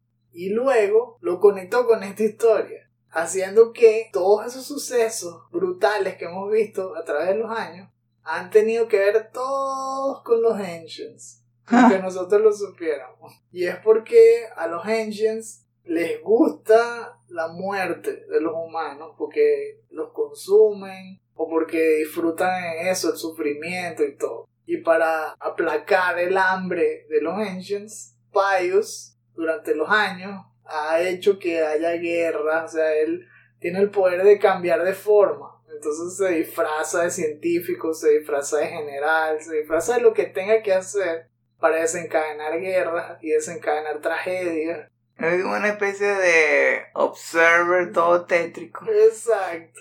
Y por eso es que justamente vamos saltando a puntos importantes de la historia. O sea, en el, Imperio Romano también, en las guerras de, de los romanos. Por eso es que me habían metido a los templarios. Porque las cruzadas, imagínate, son una de las etapas más sangrientas. Sí. También eh, aquí tuvo que ver con la Primera Guerra Mundial. Tú usas a un reportero y es el que viene a completar la historia del pobre monje este Paul que, que masacraron cuando encontró el Black Guardian. Aquí tú usas a Peter Jacob que se mete por debajo de la catedral, que ahora es un hospital, porque ve que hay enfermeras que se llevan a gente que se está recuperando al sótano y no vuelven más.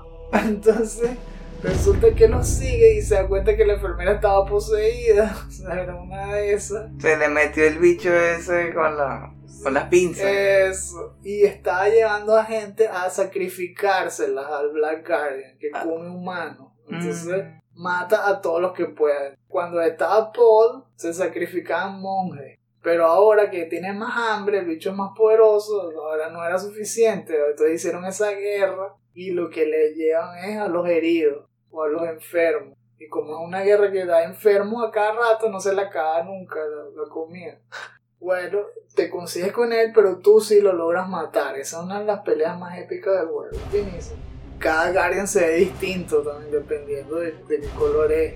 Que si es el rojo se ve como una langosta, tiene tenaza y te trata de aplastar y, y partir comer. Te hace un insta-kill. Creo que uno de los pocos que hace insta-kill. Si te le acercas mucho te come un solo bocado. que si el azul se ve como una araña así. Creo que es de tres patas y te saca pilares de energía del piso. Tienes que correr y quitarte de cuando se ve la luz, eso ahí saliendo de abajo. El verde parece sí como una persona, eso sí, se ve como con piernas y brazos. Lo raro es que no tiene cabeza. Tiene como el símbolo de la runa de Celotas. Y flota, ¿no? Él, él levita. Ese. Bueno, y ahí aprendes a hacer el Nova esa energía para, para poderles hacer daño con magia. Porque si le disparas no le haces nada y se burlan de ti. Una rata. Pero ese, ese personaje es, es un héroe, porque los mató en todas las posibles, todos los posibles caminos. Ah, eres guardián de Soloto. Ah, eres guardián de, de Julia. Ah, Silencio. con cualquier. En cambio, el pobre Roberto Bianchi, eso es todo lo contrario. Ese arquitecto es un gordito que no le puede ganar a nadie. Se la pasa corriendo, va lentísimo. Ay, no. Eh, no, eso no sé si es una expresión venezolana, está solado. Sí.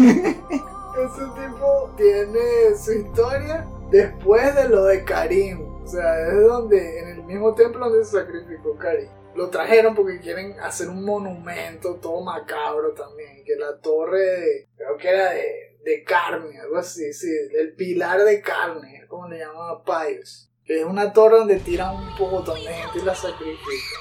Bueno, y a él también lo sacrifican. es riquísimo.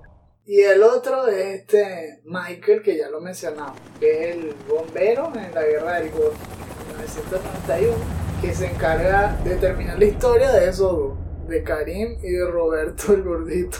Él recupera la esencia que falta, la que estaba protegiendo a los fantasmas, y se le entrega años después a el abuelo de de Alex. Él es uno de los que no se vuelve loco, que dijimos. No se vuelve loco ni.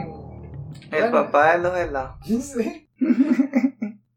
los enemigos que, bueno, de los que hablamos, están los Ancients, está Pios, obviamente, y el roster de criaturas, que son, que si los ladrones estos de hueso, que ya dijimos que, que se meten en, los- en la gente, hay uno que son que gatekeepers, que tienen como un aguijón, son unos más rarísimos que tienen alas y que caminan bien lento. Ellos pueden invocar zombies también. Hay unos que invocan horrors, que son los, que dijimos que parecen unos gorilas todos papeados. Pero normalmente invocan a zombies y lo que quieren es llegar hasta ti, abren las alas y luego te tratan de clavar un aguijonazo. Tienes que dispararles por la cabeza.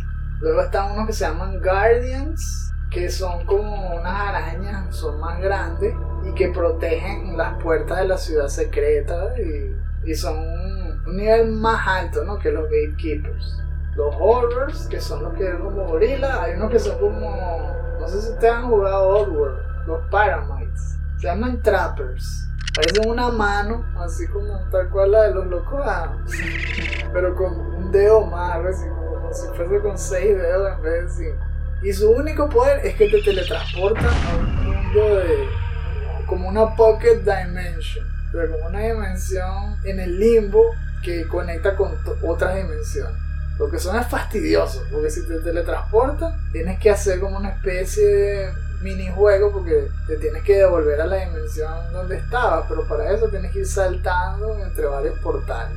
Puedes matarlos a lo lejos, así con flechazos, y tal. Hay otros que son unos vampiros que se meten en la mansión en la etapa de, Edward, que tienes que defender a los, a los que trabajan para ti. Ah, hay unos que son como una, unos gusanotes que te roban sanidad. Sea, son gigantes y aparentemente pudiese ser tentáculos, más bien, como si fuesen parte de algo más gigante que no ves. Porque salen de los arrancos, o sea, no sabes qué es lo que hay abajo, si hay un cuerpo si son así. Cada uno tiene sus puntos débiles y eso es lo divertido, que podemos conectar eso con las mecánicas del juego, que tiene combate y tiene magia. Una de las cosas que son más Pero divertidas... te, falta mencionar que si los zombies, los guardians. Creo que tampoco mencionaste los vampiros. Ah, bueno, eso es fácil. Hay varios enemigos ahí. Unos son como unos zombies que cambian de colores y también está uno que son los horrors, que parecen gorilas de tres cabezas. que Tienes que dispararle por la cara. y- isn't really happening! Y eso se conecta con los mechanics que ya estábamos viendo, ¿no? Lo del combate, que es lo del dismemberment. La cámara era parecida a Resident Evil, pero te persigue. Entonces, más bien, es como si tú tuvieses a la Kitu persiguiéndote como un dron. Y lo hace más épico, más dinámico, porque es un mundo 3D que corre con una cámara fija a ti. Entonces tú puedes correr libremente y nunca se atora detrás de un muro ni nada, sino que todo el tiempo la tienes enfrente y, y va recorriendo todo contigo. En fin, bien cómodo. Y ayuda justamente en, en esa batalla porque se aleja un poco cuando te rodean y tal, y entonces los ves a todos. Es una, como si tuviese un ángulo fijo, pero al mismo tiempo pegado al personaje. La otra cosa única de este juego es el sistema de magia, que está conformado entonces por hechizos que construyes con runas. Y las runas son toda una lista que cada una tiene su nombre, su significado, está hecho en un idioma inventado por ellos, una fajazón total. Si tú te pones a detallarlo, no hombre, ves que si los sufijos coinciden con una misma categoría, que si los nombres que tienen que ver con cosas animadas terminan en, A, en, en- en un sufijo, las cosas inanimadas terminan en otro, que si las palabras que se parezcan en el idioma normal también se parecen en el otro idioma, que sea con otras sílabas y todo. Es algo muy detallado y de hecho eso justamente lo hace flexible, porque una vez que ya entiendes cómo se arma un hechizo, que por cierto tiene tres componentes básicos, tienes que poner una runa que represente el bando del hechizo, o sea, como diciendo bajo qué deidad, digámoslo así, está hecho, de qué poder va a drenar.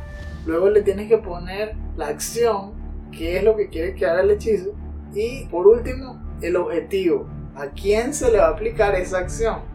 Luego tú ves en la runa cuáles son las opciones. Entonces hay una que es item, o sea, un objeto. Hay otra que es yo mismo. Hay otra que es criatura. Y entonces tú vas, que, mm, ¿y qué otras runas hay?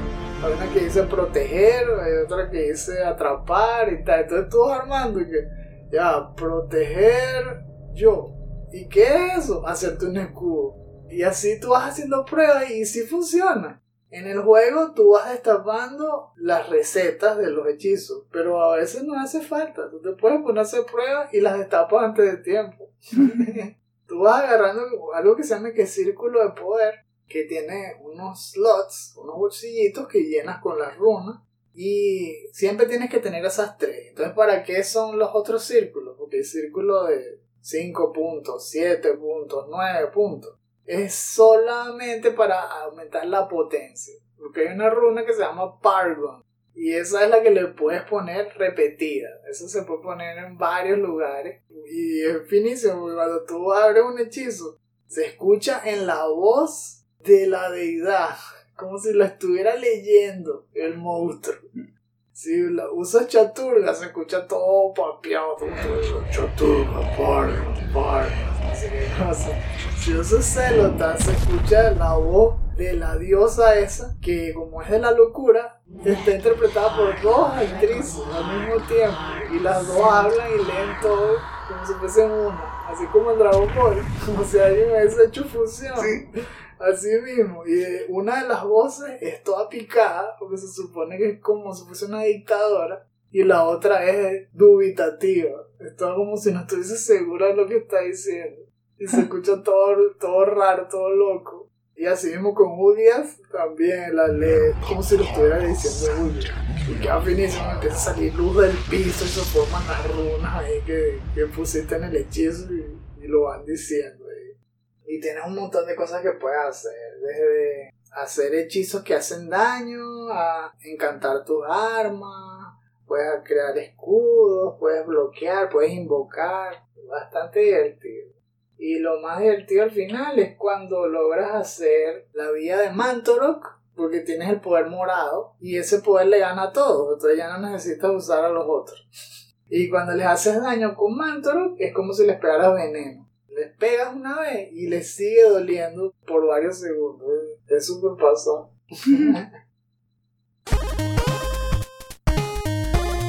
Ya como dijo Esteban, es hora de terminar este episodio.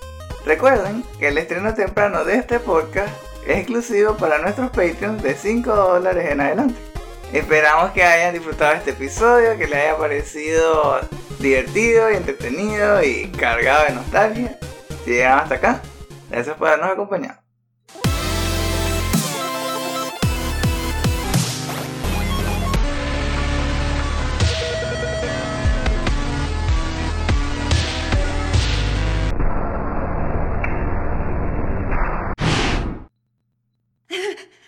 This isn't really happening. Ya repasamos bastante, bueno, la historia es fascinante, sí, de verdad les recomiendo que lo jueguen. Pero para llegar entonces al, último tópico de la parte de la historia, el desenlace es una batalla ahí épica entre Alex y Pius. Esa pelea es con estilo, porque es un duelo entre ya dos superpoderosos. Ya tienes toda la magia, tienes todos los hechizos, y él también. Entonces es un duelo de magos. No le puedes hacer daño sino con la magia. Me recuerda también que sea Eragon y cosas así. Un duelo es tipo ajedrez, es muy estratégico, porque no, no es simplemente pegarle o pegarle un tiro, porque no le hace daño. Tienes que pegarle un hechizo, y él también te quiere pegar un hechizo. Entonces tú solo lo puedes hacer cuando sabes que él está suficientemente lejos como para no interrumpirte, porque cuando te pegan te interrumpen el hechizo. Y también como para no hacerte un hechizo que te duele. Entonces tienes que huir, comenzar el hechizo, y como son hechizos de alto nivel, tú eliges. Puedes hacer uno de 3 puntos, puedes hacer uno de 5 puntos, pero sabes que uno tarda más que otro. Entonces tienes que ir sac- sacando el cálculo. Que, ok, vamos más o menos por allá. Empiezas el hechizo y empiezan a salir las runas. Par, par, par.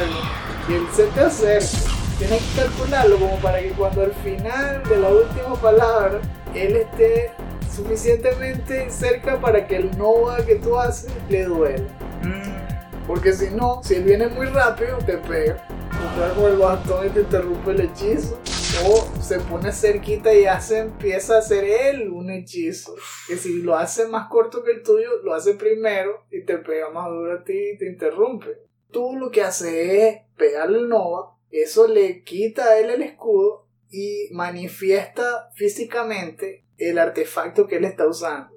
Entonces tienes que ir corriendo y pegarle ah, al artefacto, ¿ves? Y ahí es también cuando te ayudan los demás, porque a veces cuando le pegas el artefacto sale muy lejos y un fantasma te ayuda y tú controlas al fantasma, que si de Karim o eso, para que corra, corra y le pegue al, al artefacto. ah, Sí.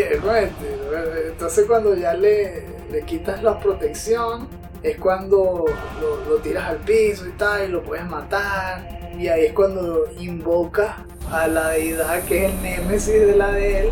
Y se ve súper épico en un cinema, cómo pelean en el espacio y cómo uno mata a otro. El problema es que cuando lo mata, ahora él es el rey. Ahora él es el que va a dominar la humanidad y no puede quedarse así. Entonces el abuelo, en fantasma también, le enseña a Alex cómo utilizar uno de los portales estos de, de runa de la ciudad, porque todo esto está ocurriendo en la ciudad o en la mansión.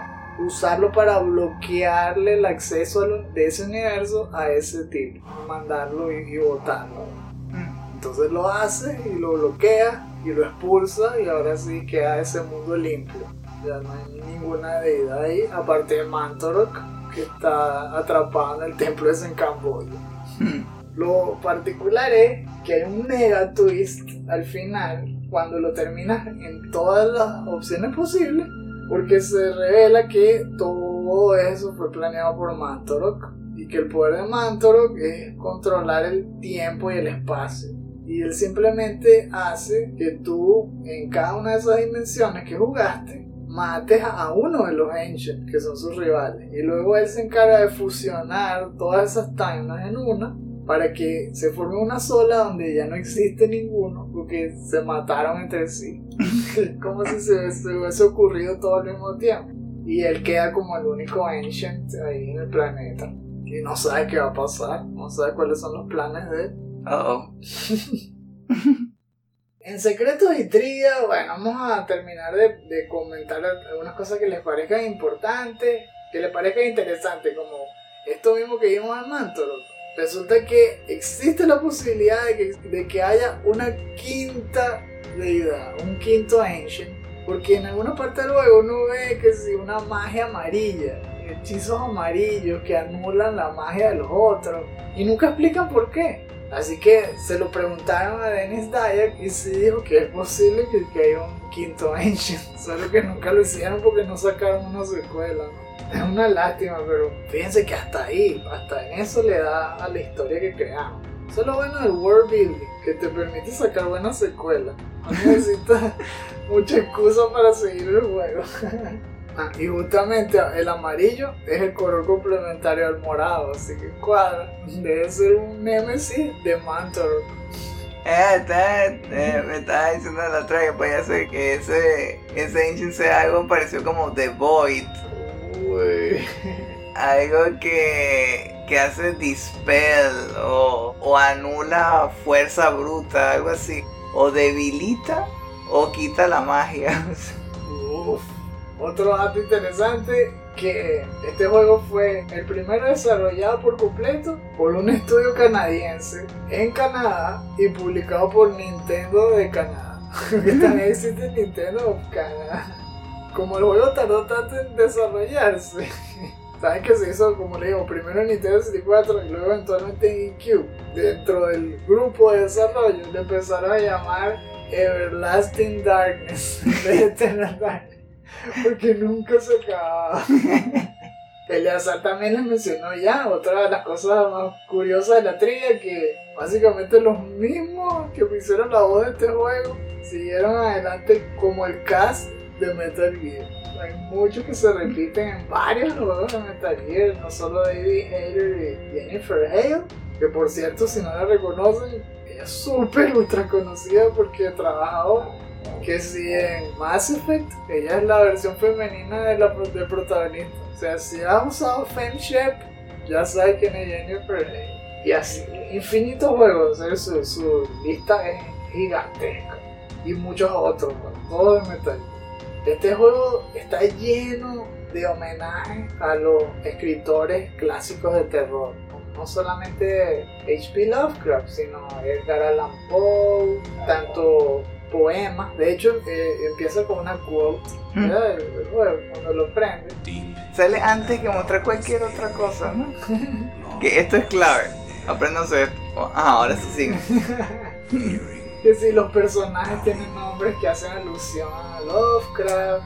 El inspector que le llama por teléfono a Alex se llama Legras. Y eso es justamente uno de los personajes que aparece en Call of Cthulhu, que es uno de los libros más famosos de Lovecraft. El propio setting, que es Rhode Island, es el lugar donde nació Lovecraft. El manicomio ese don- donde encierran a, a Max se llama que Jefferson and Combs. Eso hace alusión a- al actor Jeffrey Combs, que trabajó en películas que se basan en historias de Lovecraft, como Reanimator, From Beyond. Yo creo que en serio pensaron en todo. Sí. Tal vez por eso que, que el proyecto tardó tanto y lo llamaron Everlasting. Sí. Igual que este episodio. El everlasting episodio de Phoenix. Y no solamente de terror, también le hicieron tributo a Shakespeare. Una de las visiones donde se te cae la cabeza y cuando lo, reco lo recoge empieza a hablar como Hamlet, ¿sabes? Que to be or not to be. Qué locura. Alright, let's finish this off with the legacy. First off, Eternal Darkness was widely praised by reviewers and won numerous awards, but was not a commercial success, as we already said. Such a shame. I mean, come on, this game was so groundbreaking. Just take a look at the reviews. Game rankings 91%. It's one of the best ever made. Metacritic has it on 92, Eurogamer 9 out of 10, Famitsu 32 or 40. Come on, Famitsu. Mm. Those guys, they're, they're so tough. Come on. This game deserves more than a 32. Game Informer 9.5, okay, over 10. GameSpot 9.4. This game was highly praised. I don't get it. I don't get why why people didn't buy it. This game sold less than half a million. I also read that in Japan, the game sold 17,748 copies as of December 31st, 2006. That just came right off the top of my head, just so you know. You definitely didn't read that. I didn't. That's the one thing I remember about the game. This isn't really happening! Y ahora vamos con el legado para terminar este episodio. Bueno, Eternal Darkness recibió un montón de aclamación por la crítica. Al menos la crítica le gustó. Porque no tuvo muy buen resultado de forma comercial. Si lo metiéramos en los agregadores, tendríamos a Game Rankings con 91, Metacritic 92. O sea, sería uno de los mejores de todos los tiempos. En Eurogamer 9 sobre 10, Famitsu 32 de 40. En el Famitsu. ¿Por qué, Famitsu? En serio, ¿qué les pasa a esos tipos? Son demasiado estrictos. Les cuesta un montón poner buena nota. Yo me imagino a Famitsu como, como uno de esos de los que evalúan los restaurantes que cuando entran todos se congelan y están como que, que, que por aquí señor, por favor, señor. Y tiene así como que un bigote así como así como de villano, todo ahí con su fluto. Y, y no sonríen ni nada, tú que, ah, pero, ¿qué tienen? Préndelo. Prende el GameCube. Entonces, entonces sale la de, la de latino, todo y que, bien. Y que ya otra vez el mismo templo de Camboya. Sí, porque que- que es parte de la historia. Y empezó a notar algo en una libreta. Y me dice que, ya. que se empieza a sudar ahí el día de los pericos.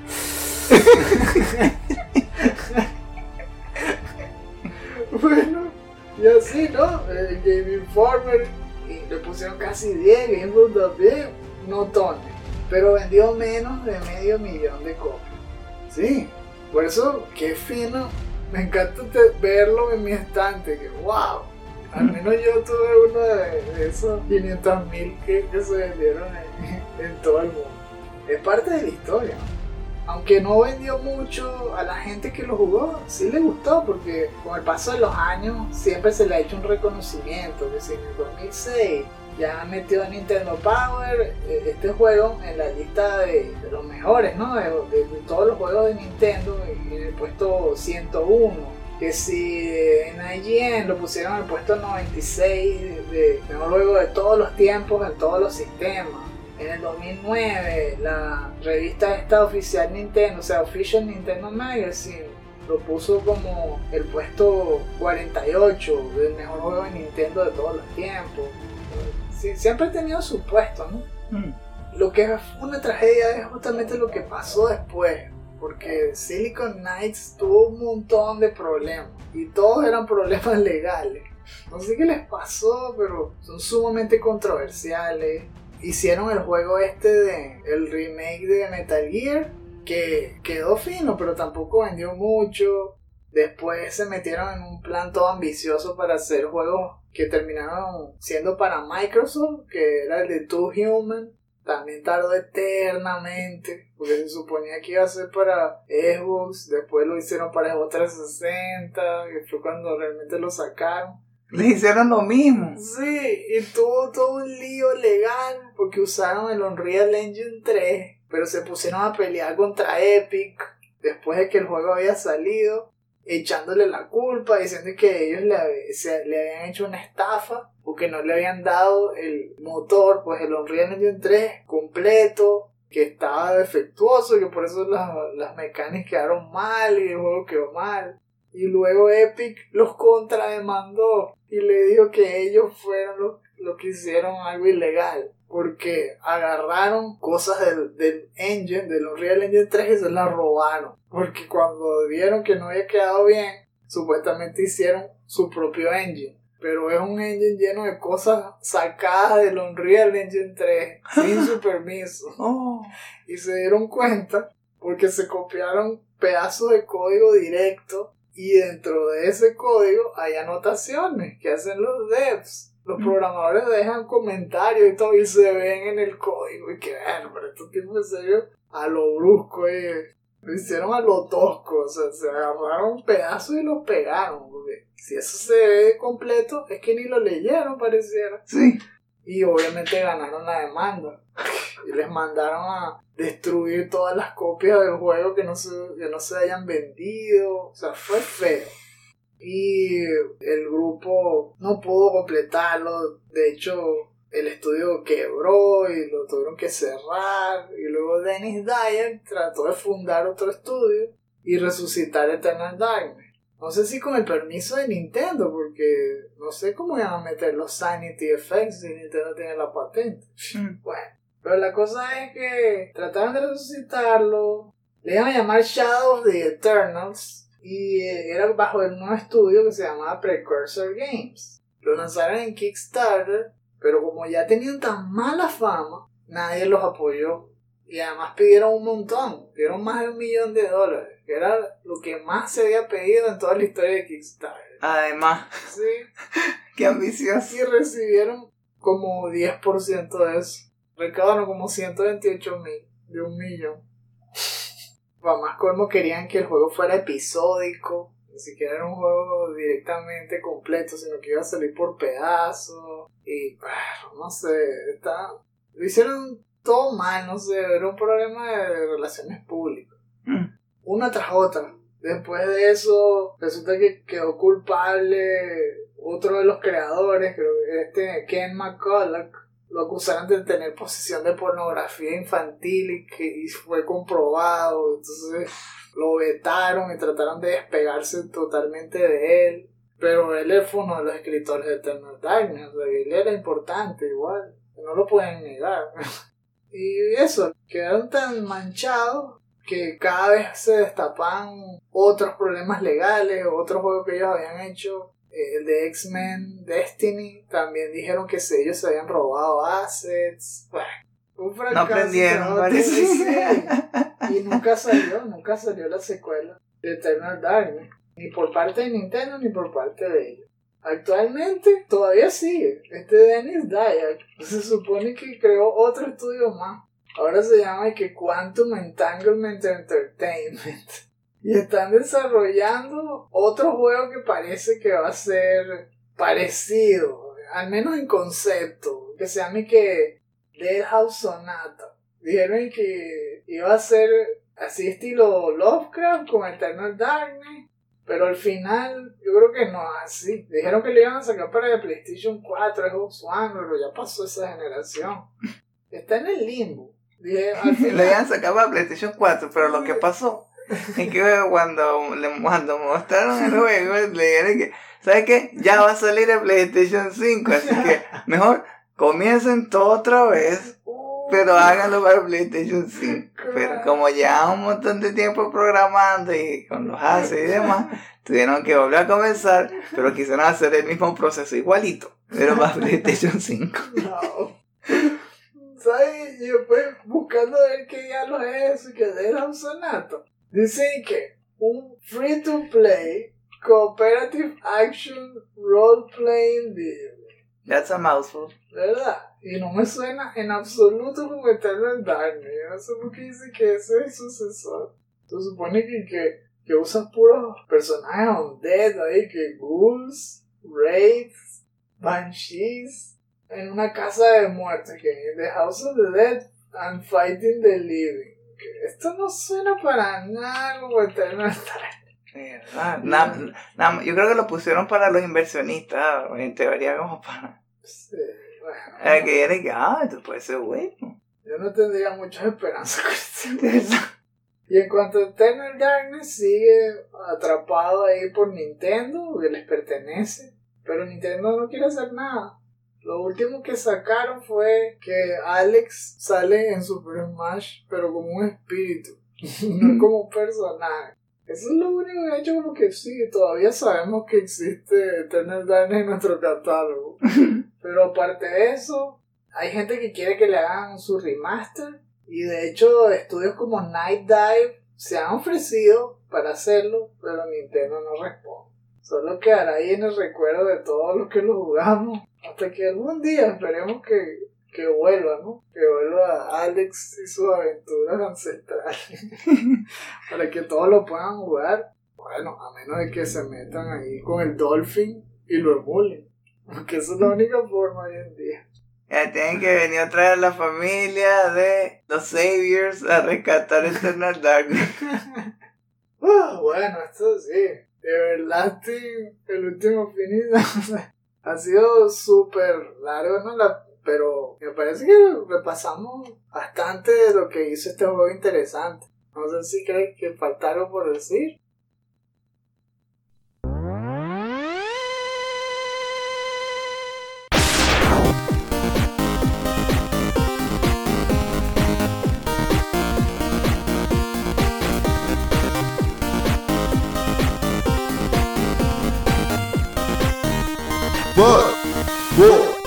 Three, two, one.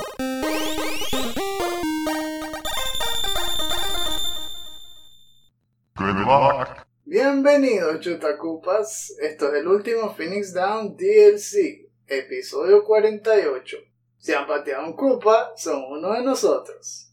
Yo soy su anfitrión, Esteban Mateus, y a mi lado, como siempre, tengo a mi hermano, el ilustre Eleazar Mateus. ¿Cómo está todo, Eleazar? Bien, estamos grabando un poco tarde. This isn't really happening! No sé si crees que falta algo por decir. Estamos No creo que realmente dijimos, Yo creo. lo dimos todo, porque hasta, hasta hablamos en detalle de la historia, de, de la estética, el desarrollo, lo que pasó después, bastante claro. Y eso que no nos afincamos tanto como lo que es la historia, pero Mm. es para que tengan la idea de, de al menos la estructura y la entiendan cuando lo vayan a jugar, porque de verdad vale la pena. Si no tienen el acceso a- al GameCube con, con alguien que se lo haya comprado, pues sabemos que es difícil y que lo venden bien caro en el Mercado Libre y todo, a menos que sea alguien que no sepa lo que tiene. Si es así, aprovechen y cómprenselo. Pero si no, hay forma de jugarlo, pero es por emulador. Y hay muchos canales que les explican cómo hacer eso. Por ejemplo, si ven los videos de Max de Rat o Ragnaroks, ellos siempre tienen un PDF o tienen una guía donde les dicen dónde se descargan, cómo configurar el emulador y todo para que se vea bien fino. Lo que me gusta del Dolphin es que le sube la resolución y no, cuando lo juegan en sus computadoras ¡ah! pueden verlos con gráficos HD y todo y se ve tremendo. Se ve buenísimo. De verdad esperamos que no dejen que este juego se muera porque es un clásico del terror y bueno, como le digo el azar, a él no le gusta el terror y le gustó este juego. O sea que tampoco es que los va a aterrorizar porque lo pueden jugar como si fuese más de acción, igual lo pueden disfrutar. Nos encantó que nos hayan acompañado en esta travesía mensual. Si tienen cualquier anécdota que compartir, eh, nos encantaría también leerla en, lo- en la sección de comentarios o en redes sociales. Compártanla con nosotros. Y nos despedimos. Es hora de que Leazar nos saque de la mansión. Vamos a si podemos escaparnos sin volvernos locos. que terminemos como Michael, ¿verdad? No murió, no se volvió loco. fino. sí se puede. Ya. Y que después no sea una alucinación, te imaginas. que de verdad salgamos de tener darle vivitos y coleando. Vámonos y hasta el próximo episodio.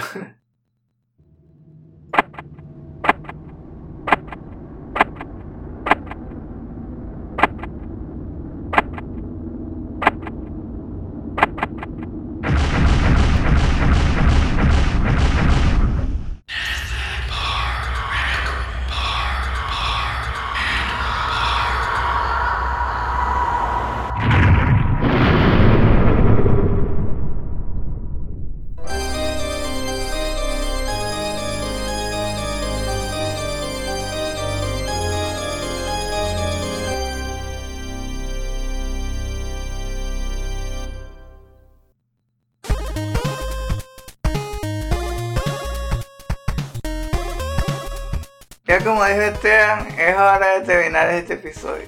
Recuerden que el estreno temprano de este podcast es exclusivo para nuestros Patreons de 5 dólares en adelante.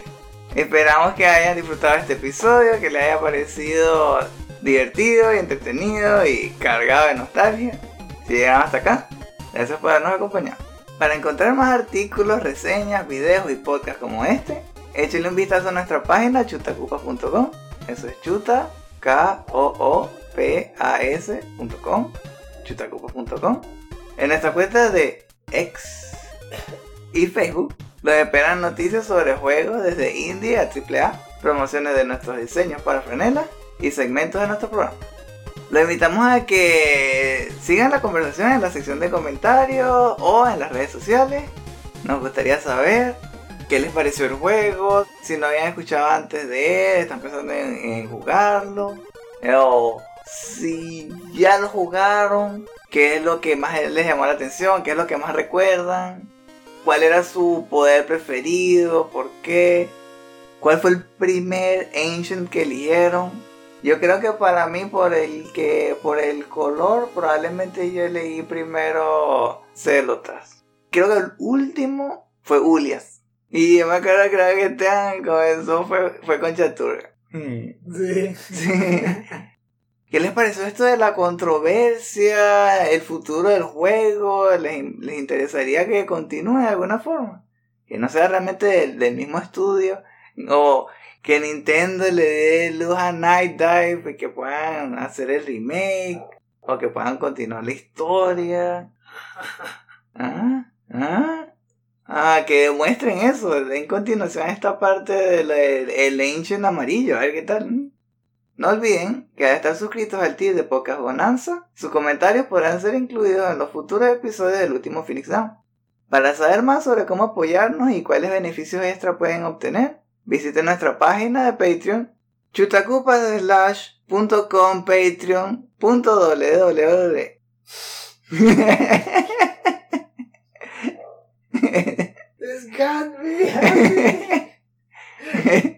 patreon.com slash chutacupas. Y ahora, con su permiso, bueno, como le dije, ya, ya bastante tarde. Entonces vamos a correr para ver una película. Y después mañana temprano, al fin, vamos a poder seguir viendo, ya que es domingo, ¿no? Al fin vamos a poder seguir viendo la, la historia de cómo Mantarok salvó a Almería, ¿verdad? Que eso es lo mejor. Cada episodio es cada vez mejor. Creo que le da paliza a Disney. Y eso que es basada en hechos reales, ¿no? Y, es tan buena, entonces creo que vamos por la segunda temporada. Yo creo que ya con la de mañana nos vamos a poner al día. No sé si, si eso significa que nos va a dar como, como una especie de permiso o algo, que podamos usar poderes. es súper emocionante. Lo mejor de todo es ver cómo construyeron la estatua gigante, esta como de 30 metros de Mantro, que ahora está en la plaza del Medio. Ese fue el momento más emocionante del Salvador Manto. No más que el vuelo de tener daño no existe, que tenemos un protector. ¿eh? Sí. Como di- dijo Esteban, esto es un programa mensual, entonces ya para el próximo DLC va a ser ya el mes que viene.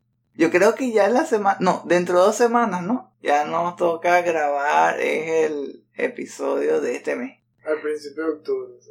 Sí, entonces si, no, si nos siguen en Patreon, lo vamos a ver casi inmediato. Va a ser pocos días después, va a salir este comenzando el mes. Si no, ya sería como a mitad del mes, ¿no? Mitad de octubre. Nos vemos. Y recuerden, no hay quits, solo retries. Y la gente dirá, se volvieron locos.